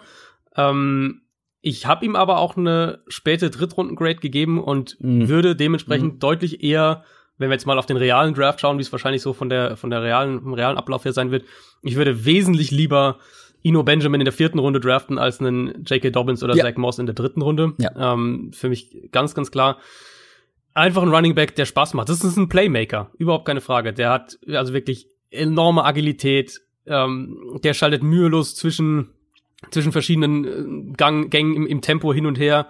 Die ja. Richtungswechsel bei ihm, finde ich, sind mit Power und Effizienz, ohne dass er dabei Geschwindigkeit verliert. Ähm, Zone Runner hast du gesagt. Ich glaube, also in einem Outside-Zone-Scheme bringt der dir echt viel Freude. Der lässt Verteidiger regelmäßig auf engem Raum aussteigen und deswegen ist er halt auch wirklich ein Back, der sowohl was die, was das Playdesign als auch was dann äh, jeweils Yards nach Kontakt oder sowas angeht, ähm, der Offense kreiert und ich finde, das hat halt einen immensen Value und das sehe ich halt bei so vielen anderen Backs in dieser Klasse in dem Ausmaß nicht. Mhm. Deswegen ähm, ist es für mich dann auch die Nummer vier geworden. Ähm, was habe ich noch positiv? Passspiel hast du gesagt, hat mir auch echt gut gefallen. So diese Stop-and-Start-Fähigkeiten hat er einfach wahnsinnig gut. Äh, ja, Physis bin ich, glaube ich, sogar noch ein bisschen negativer als du. Ich finde, der hat halt so überhaupt gar keine Power. Mhm. Ähm, der läuft wirklich kaum mal durch Tackler und, und äh, Sieht man auch in Pass Protection, da wird er oft einfach physisch overpowered und das wird in der NFL wahrscheinlich dann doch mal eine gute Stufe gravierender sein. Ich finde, er muss manchmal auch besser darin werden, die Lücke zu nehmen, die da ist, auch wenn es vielleicht kein Big Play ist. Also manchmal übertreibt es auch mit seinen Cuts und, und äh, will dann zu viel selber kreieren. Ähm, aber in der Summe, für mich nehme ich diesen Mangel an Physis und Power, wenn ich dafür seine ähm, seine Agilität und, und das, was er, glaube ich, auch als Receiver mitbringt, ähm, wenn ich das dafür im Gegenzug krieg. Also für mich ein Back, wie gesagt, der wahnsinnig viel Spaß gemacht hat und ich würde Ino Benjamin Ende der dritten Runde draften, wenn ich, ein, wenn ich ein Team bin, das primär ein Zone, Outside Zone Scheme läuft. Da habe ich ihn sogar noch höher. Ich habe ihn wirklich Anfang Runde drei. Du hast es schon angedeutet. Die Top drei sind für mich dann auch noch mal eine ganz eigene Gruppe. Die sind dann meine drei Second Round Grades und dann dieser riesige Wulst aus Third Round Grades, wo mhm. Inu, wo Inu Benjamin in meinen Augen der Beste ist und der wird später gehen. Und ja, auch ich denke, vierte Runde ist bei ihm wahrscheinlich. Ja. Vierte, Mitte vierte Runde hätte ich jetzt so vermutet mal. Ah, ja, schade. Ich dachte, ich habe hier wirklich meinen mein kleinen nee, nee, also ja, ich habe ihn relativ spät, äh, relativ spät gesehen. Ähm, also nachdem ich Morse und Dobbins und mhm. ja, äh, die auch. drei, die jetzt noch kommen, natürlich, ähm, und auch noch ein, zwei andere, auch Akers hatte ich vorher gesehen. Ja. Aber war dann, das war dann echt so ein, wo ich halt einige Backs auch hatte, wo ich gesagt habe, ja, ist okay, aber macht halt auch nicht viel mehr als das, was da ist. Und dann kam halt Ino Benjamin, der eben wirklich, wie gesagt, Offense kreiert. Und, und das ist halt das, wo ich Offense kreieren und Receiving-Qualitäten sind im Prinzip zwei Sachen, die bei mir bei Running Backs ganz weit oben auf der, auf der Prioritätenliste sind. Ich habe dir das sogar geschrieben aber halt, ich habe nie seinen Namen erwähnt. Ich habe irgendwann geschrieben, ich habe noch mal einen gesehen, der meine Top 5 durcheinander würfelt. Ein Running Back, der mir. Stimmt, ja. ja. Aber ich habe nicht gesagt, wer es war. Das war Ino Benjamin. Ja, war bei mir dann genauso. Aber die Top 3 sind für mich noch mal eine ganz eigene Kategorie und das werden auch, da werden wir die gleichen haben. Vielleicht nicht in der gleichen Reihenfolge. Ich habe aber im Gefühl, dass die Top 3 die gleiche sein wird. Jonathan Taylor. Das ist meine ja. Top 3. Wisconsin, ja, Running Back, auch den sehen viele möglicherweise als vielleicht sogar den besten Running Back der Klasse. Er ist zumindest in meinen Augen mit Abstand der beste Runner der Klasse. Ja, sehe ich auch. Wie so. der läuft, das sieht sehr nach NFL aus. Das ist ein einer der wenigen richtig guten Inside Runner auch in dieser Klasse. Der hat eine richtig gute Vision, der bringt die Athletik mit, die Power, dann auch die nötige Beschleunigung, den Burst ist ein Runner mit ganz viel Geduld, hat dann mehrere Gänge, hast du gerade eben schon mal ähm, erwähnt. Das ist ja auch immer wichtig. Es gibt welche, die, da kommt der Snap und dann schalten die in den fünften Gang und laufen los. Und dann gibt's die, die noch mal verzögern mhm. können, die variieren können in ihrem Tempo. Und Jonathan Taylor, finde ich, ähm, gehört mit dazu. Ich habe mir aufgeschrieben, der fährt wie ein Auto durch die Verteidigung. Also der schaltet hoch und runter, das geht rechts und links, ähm, hat kleine, macht kleine horizontale Moves, ist da sehr beweglich für seine Größe vor allem und für seine Masse, die er mitbringt. Er kennt keine negativen Yards eigentlich. Der findet irgendwie immer eine Lücke. Und wenn er keine findet, dann hat er eben diese Power und Balance, dann auch noch nach vorne zu fallen, ein paar Yards zu machen. Er hat negative Punkte, zu denen können wir gleich kommen. Aber was siehst du denn positiv bei Jonathan Taylor? Also, wie du schon gesagt hast, der beste Runner der Klasse. Da würde ich voll mitgehen.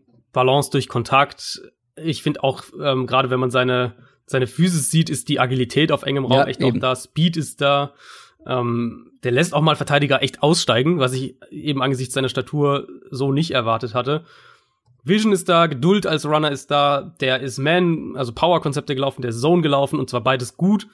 Ähm, einfach viele, viele gute Reads, viele gute Entscheidungen, auch auf dem Second Level. Also als Runner, wie gesagt, da wirst du kaum, kaum einen besseren finden.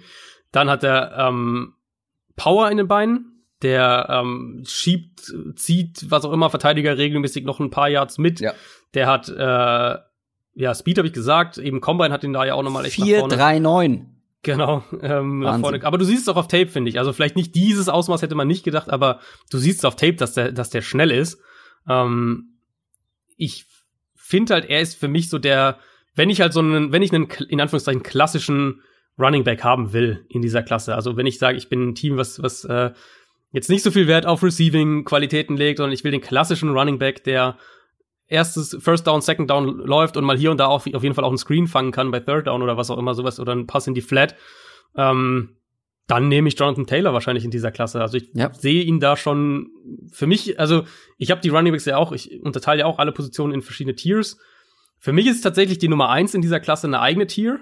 Ich habe nee. den noch mal deutlich über allen anderen, aber Taylor ist dann zusammen mit meiner Nummer zwei sozusagen die Tier darunter und ich finde, der ist ein rundum guter bis sehr guter Running Back und wird auch, glaube ich, eine sehr gute Rolle in der NFL spielen.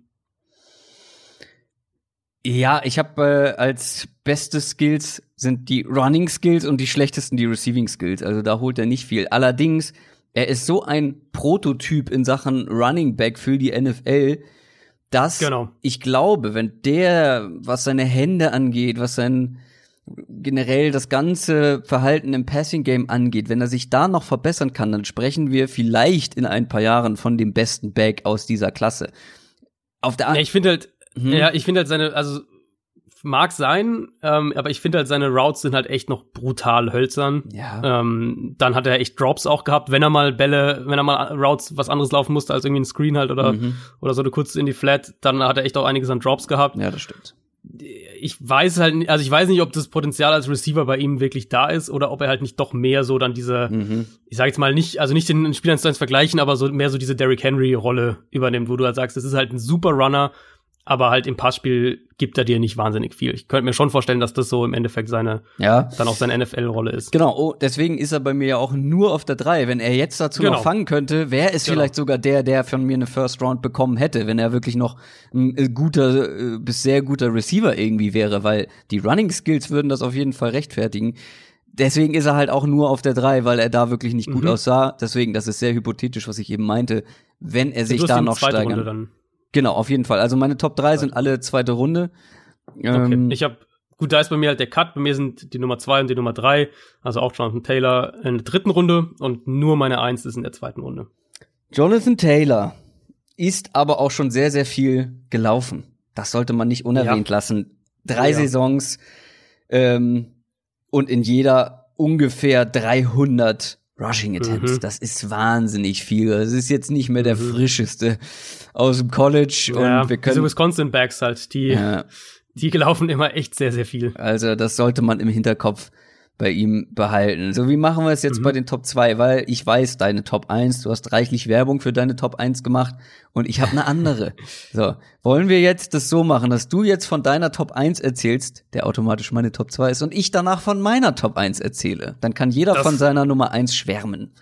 Das können wir gerne so machen. Ähm, meine Nummer 1 und auch eben wirklich mit Abstand ist DeAndre Swift.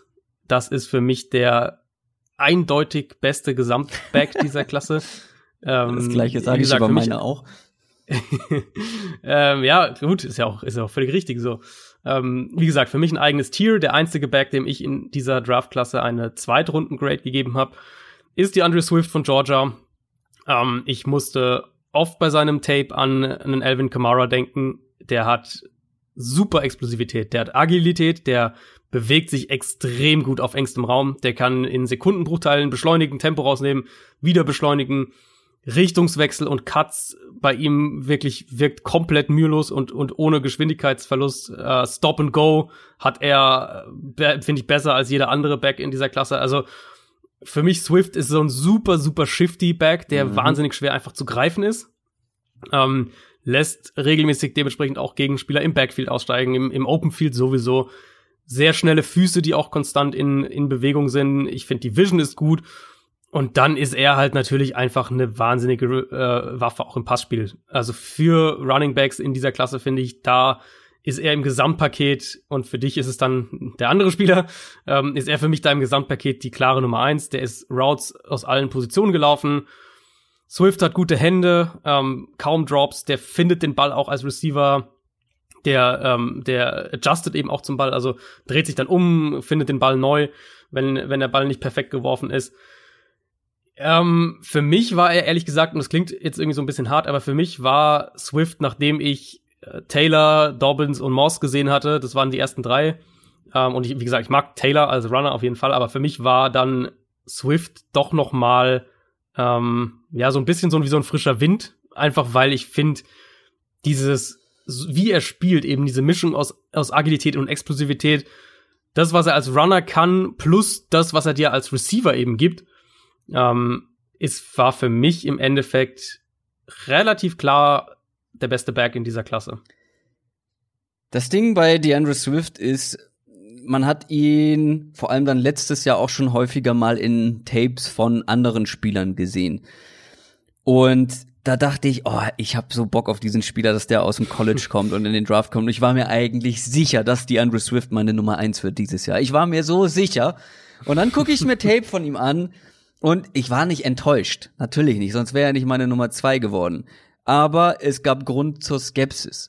Für mich ist er irgendwo oder hat das Potenzial für einen Austin Eckler 2.0. Aber könnte sein, ja. Aber mehr Fragezeichen, weil alles, was du gesagt hast, unterschreibe ich. Ich bin vielleicht nicht ganz so euphorisch bei, also ich würde es jetzt nicht Du hast es wahnsinnigen Value, glaube ich, genannt im Passing Game. Ich würde es vielleicht etwas etwas im Vergleich halt. Also im Ver ich finde im Vergleich, wenn du es jetzt eben mit ähm, gut, also wir können ja auch den Namen einfach sagen. Wir kommen ja noch zu Gleit Edwards Hiele ja gleich. Der ist vergleichbar, aber ich finde sonst ist halt kein Running Back, wenn man jetzt Antonio Gibson mal so ein bisschen ausklammert, aber ansonsten kommt halt kein Running Back in der Klasse daran. Das Problem bei mir oder bei ihm in meinen Augen ist vor allem auch das gleiche eigentlich wie bei Austin Eckler. Ja, das mh, macht Spaß, dem zuzugucken, auch gerade was das Highlight-Tape angeht. Ich habe einfach Zweifel, dass DeAndre Swift ein wirklich kompletter Three-Down-Back in der NFL werden kann, weil er ist sehr ungeduldig vor allem. Das hat mich immer wieder gestört und das mag ich gar nicht. Also wenn er nicht direkt eine Lücke sieht, dann wird's irgendwie hektisch. Er kann dann auch nicht richtig verzögern. Ist halt eben nicht einer, der so wahnsinnig viel mit dem Tempo spielt ist halt dann eben auch nicht der größte, physischste, ja, ist ein kompakter Runner, hat eine gute Balance und so. Aber ich glaube, gerade was so kurze Sachen angeht, an der Goal-Line, da ist mhm. er irgendwo limitiert. Nee, ja. Aber ich erwarte von so einem Spieler eigentlich, dass er dann noch mehr kreiert, wenn er eben keine Gaps auf Anhieb bekommt. So, und dann die Vision fand ich etwas inkonstant unterm Strich. Also ich habe so ein bisschen Zweifel in den klassischen Running-Geschichten. Aber jetzt, wenn du es jetzt mal sagen würdest, du, du würdest es jetzt vergleichen mit Alvin Kamara, den du jetzt auch nicht unbedingt in äh, als, als klassischen Goal-Line-Back oder sowas nehmen würdest. Also sagen wir mal, du, du würdest DeAndre Swift zusammen mit wem auch immer äh, mhm. also einem, einem Klass in Anführungszeichen klassischen Running Back in die Saints Eben. Offense packen. Genau, deswegen meine ich ja, Austin Eckler ist ja dafür auch perfekt mit so einem klassischen. Sowas, ja. Also der ja. hat ja am besten funktioniert, als er an der Seite von Melvin Gordon gespielt hat und nicht ohne Melvin Gordon. Da war auch nicht schlecht, aber ich finde, da hat man dann das gesehen, dass ähm, dass da irgendwo dann schon so dieses dieser andere Part so ein bisschen fehlt. Also ja klar, in so einer in einer zwei Running Back Geschichte, wie jetzt Alvin Kamara und ein Latavius Murray oder Mark Ingram, wie auch immer, da kann ich ihn mir sehr gut vorstellen. Und da glaube ich, wird er auch ein richtig guter sein.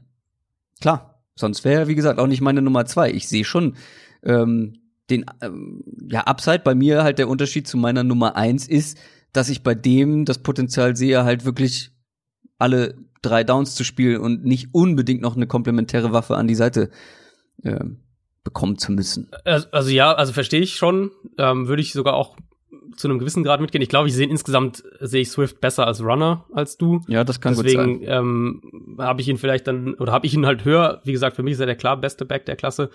Ich gl glaube schon auch, dass er davon profitieren würde, noch einen anderen Back im Backfield zu haben und eben, also Swift ist jetzt keiner, dem ich halt irgendwie 20 Runs pro Spiel geben würde. Das stimmt schon. Aber diese Rolle eben einen Back, der irgendwie 12, 14 Runs pro Spiel kriegt, als Ergänzung sozusagen zu einem DeAndre Swift, ähm, die finde ich, oder die findest du halt als Team immer. Und deswegen sehe ich halt, ich, also ich verstehe, wenn jetzt jemand sagt, für mich ist Taylor der kompletteste Back und ich nehme lieber den oder irgendjemand anders sagt, für mich ist Zach Moss der kompletteste Back und ich nehme lieber den, weil ich da weiß, da, da habe ich meinen einen Spieler im Backfield und muss nicht, ähm, muss nicht zwei, habe nicht zwei Running Backs sozusagen als Committee. Aber für mich ist halt der Value, den Swift mitbringt, in der Summe trotzdem höher als das, was halt zum Beispiel Jonathan Taylor mitbringt. Ja, Swift ist nicht der Runner, der Taylor ist, aber für mich ist er halt gut genug, ähm, mit teilweise Ausschlägen nach oben ähm, und dann dazu der Receiving Value eben. Deswegen, ja, also für mich war er im Endeffekt klar die Nummer eins mit dann einer klaren zwei und drei dahinter. Und genau das gleiche kann ich eigentlich über meine Nummer eins sagen. Mit im Gesamtpaket Ja. den höheren Value als alle anderen. Im Gesamtpaket klar der beste Back der Klasse. Und das ist Clyde Edwards Hilaire von LSU. Ich würde ihn irgendwo irgendwie gerne nicht ganz so doll mögen. Oder so war es am Anfang. Mittlerweile bin ich einfach nur ein großer Fan. Und wie gesagt, halte ihn für eine klare Nummer eins. War etwas geschockt, dass es eben nicht DeAndre Swift geworden ist, aber ich kann nicht anders. Clyde Edwards Hilaire ist nicht der schnellste, ist nicht der athletischste, ist nicht der allerexplosivste, aber im Gesamtpaket für mich der beste. Das ist einer, ich hab's äh, mir hier so notiert als ja, als Verbildlichung, der ist wie Wackelpudding. Der ist so Mhm. schwer zu greifen und so äh, beweglich und agil wie Wackelpudding. Ähm, ganz schwer zu, zu bekommen, ist sehr kompakt, hat Oberschenkel wie Baumstämme. Das hilft ihm dann auch, hilft ihm dann auch bei so Sachen, die halt, ja, was Power und Balance angeht. Ist ein tougher Runner, schwer insgesamt zu tackeln.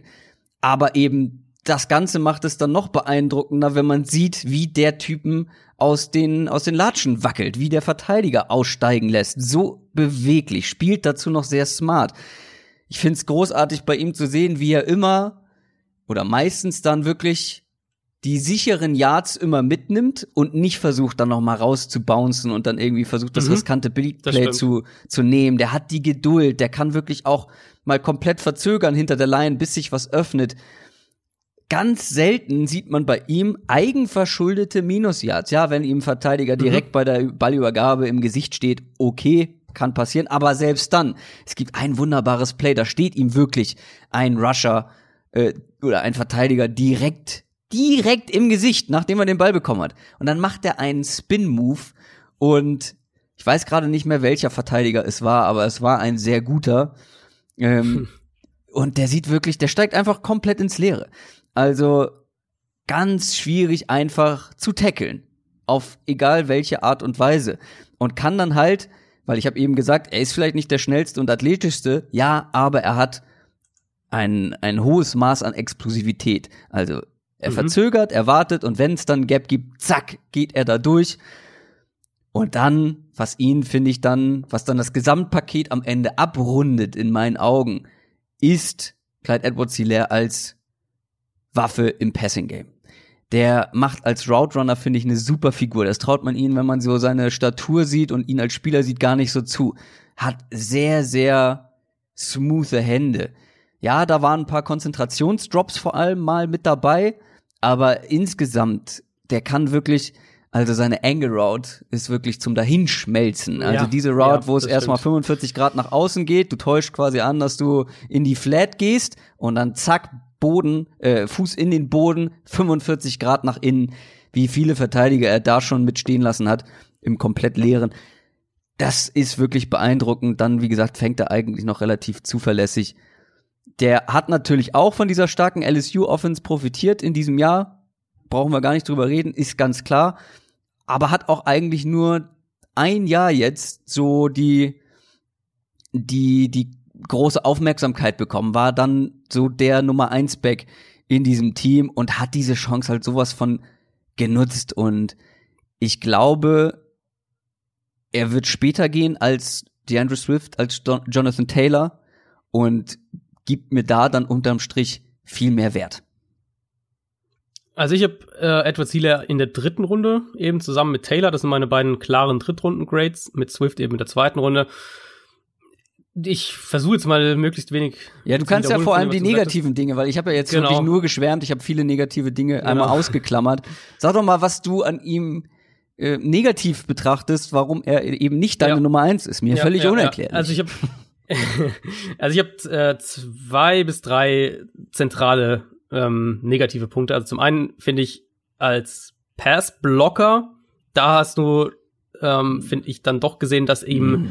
dass ihm dieser kann, kann, ja, kann er man, lernen. Ich weiß nicht, ob so, also ja, zum Teil, aber ich finde, zum Teil hat man auch gesehen, dass ihm was Physisches gefehlt hat. Oder vielleicht hat er auch zu langsam reagiert, das kann auch sein, aber ich finde, als Passblocker wirkt er teilweise echt behäbig. Ähm, und manchmal fand ich auch, dass er echt als Passblocker orientierungslos gewirkt hat. Also, dass er gar nicht wusste, wo jetzt irgendwie sein Assignment ist oder wo jetzt der Blitzer herkommt und dann ähm, der Quarterback halt auch gesackt oder gepressured wurde deswegen. Ich finde, er ist jetzt nicht super quick. Also, ähm, er hat auf jeden Fall diese, diese Agilität und diese, diese schnellen Richtungswechsel, aber ich finde nicht, dass er jetzt super quick ist. Und er hat halt ähm, nicht, oder er hat einen sehr, sehr überschaubaren Speed. Also Speed ist auch nicht sein Spiel. Na, auf gar keinen und Fall. Das, genau, und, und das hat ihn halt, das hat ihn halt für mich so ein bisschen dann runtergeschoben. Ja, er hat auf jeden Fall auch die, die Receiving Production ähm, und hat auf jeden Fall auch da gute Ansätze gezeigt. Er hat den tiefen Körperschwerpunkt. Er ähm, ist auch immer wieder mal Routes, out, äh, zum Beispiel outside auch gelaufen und im Slot. Ich glaube, dass der als Passcatcher relativ schnell über NFL-Durchschnitt sein kann, was Running Backs angeht. Ich weiß aber auch nicht, ob er so viel mehr ist, weil er halt eben nicht diese, nicht diesen, diese scharfen Cuts im Sinn, also gut bei der Angle Route ja, aber ansonsten finde ich, hat er sie jetzt nicht so als Receiver gezeigt, weil er halt nicht diesen Speed hat. Ähm, und da habe ich halt Swift noch mal eine Stufe über Edward Sealer gesehen, was, ähm, was die Rolle im Passspiel insgesamt angeht. Hm. Als Runner und im Gesamtpaket mag ich ihn auch sehr, sonst hätte ich ihn ja nicht als Nummer zwei. Find aber halt, dass da, oder für mich war da halt ein Cut zwischen ähm, Swift und Edward Sealer und dann ihr, er und Jonathan Taylor, die sind halt für mich dann so ein Tier zusammen und, und äh, da, da ist es dann die große Frage, welchen, welche Art Back man bevorzugt. Und Taylor wird sofort wahrscheinlich äh, dir als Runner viel, viel mehr geben noch. Ähm, Edward Sealer kann dir aber in der Summe im Komplettpaket einfach mehr geben.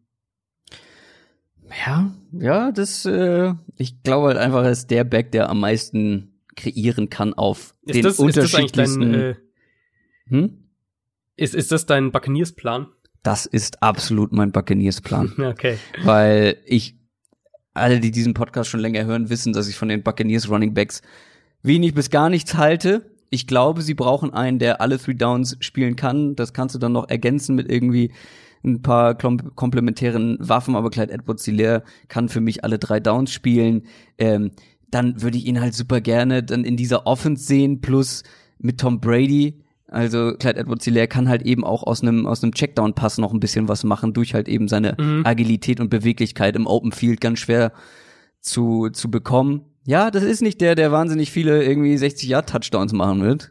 Gar keine Frage, aber der bringt dir einfach, der kann so viel kreieren aus so wenig ähm, teilweise ja, ist wie gesagt für mich äh, die klare Nummer eins. Es ist zwar schockierend gewesen, nicht die Andrew Swift bei mir da oben zu sehen.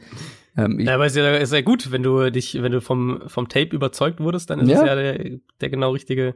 Äh, ja, Buccaneers finde ich halt super spannend, weil die ja wirklich eins der Teams höchstwahrscheinlich sein werden, dass äh, ein Running Back, sagen wir mal, mindestens Runde drei draftet. Mhm. Und da gibt's ja jetzt nicht so wahnsinnig viele Teams, über die ich das sagen würde. Also die Dolphins, denke ich, werden auch einen Running Back relativ hoch irgendwie draften.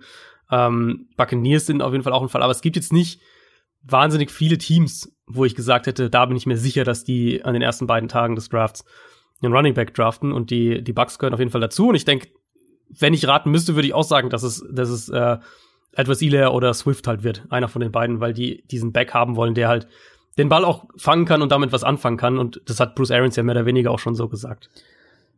Wo picken die in der zweiten Runde? Ich, ähm, Das sind immer so in der 45. Mitte, oder? Die Bucks. ja, Ja. ähm, wenn sie da, ja, würde mich nicht wundern. wenn sie da Clyde. Edwards Helaire nehmen, ich, ich würde, ich würde einen Freudensprung ausführen. ich würde mich freuen, wenn das passiert. Wenn, äh, wenn ich Edwards Hilaire, der kommt von Joe Burrow, geht zu Tom Brady. Ach, das Das ist wäre, auch nicht schlecht, das das wäre, das wäre vernünftig. Das würde mich freuen. Guckt euch gerne mal was an von, von ihm und auch natürlich von DeAndre Swift gerne. Aber, ach, es gibt so schöne Tapes von Edwards Hilaire. Hat mir wirklich auch am meisten Spaß gemacht letztendlich, unterm Strich. Das war bei liegt natürlich auch an das der Offense, keine Frage. Ja, gut, klar. Also das stimmt natürlich. Aber das war bei mir Swift, der das, also wenn ich nach Fun, Fun-Tape sozusagen sortieren, dann wäre Swift meine Eins, Ino Benjamin meine zwei und tatsächlich äh, JJ Taylor meine drei. Also der, hat mir echt auch viel Spaß gemacht auf Tape. Okay, dann gebe ich euch allen noch eine kleine Hausaufgabe, um einfach Spaß zu haben.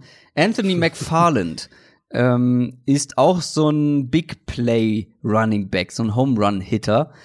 Der ist jetzt bei mir aus der Top 10 gefallen, ist glaube ich meine Top 11 am Ende. Oh, da sind wir so weit auseinander. Ja, pass auf, guck dir das Ohio, äh, das Spiel gegen Ohio an. Äh, ja, da kommt viel durchs Blocking und äh, Miss Tackles und so weiter. Aber das Spiel macht wirklich einfach Spaß. Lehnt euch zurück, guckt euch Anthony McFarland gegen Ohio an ähm, und habt, habt Freude. Was für eine, was für eine Runde hast du bei dem? Hm, warte. Äh, Anfang fünfte. Uh, ich habe den in der siebten Runde.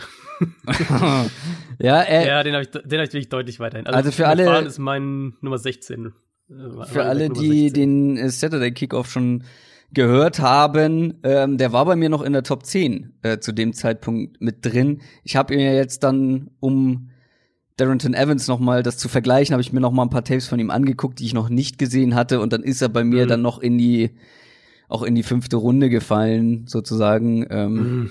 Ja, doch. Ja, da sind wir, da sind wir solide zwei Runden, also zwei Runden auseinander. Evans habe ich eben auch dann eine Runde über äh, McFarland, aber ich, also ich sehe irgendwie für McFarland nicht so richtig den Platz in der in der NFL. So ein schmaler Back mit einer, äh, sagen wir mal, überschaubaren Rolle im Passspiel.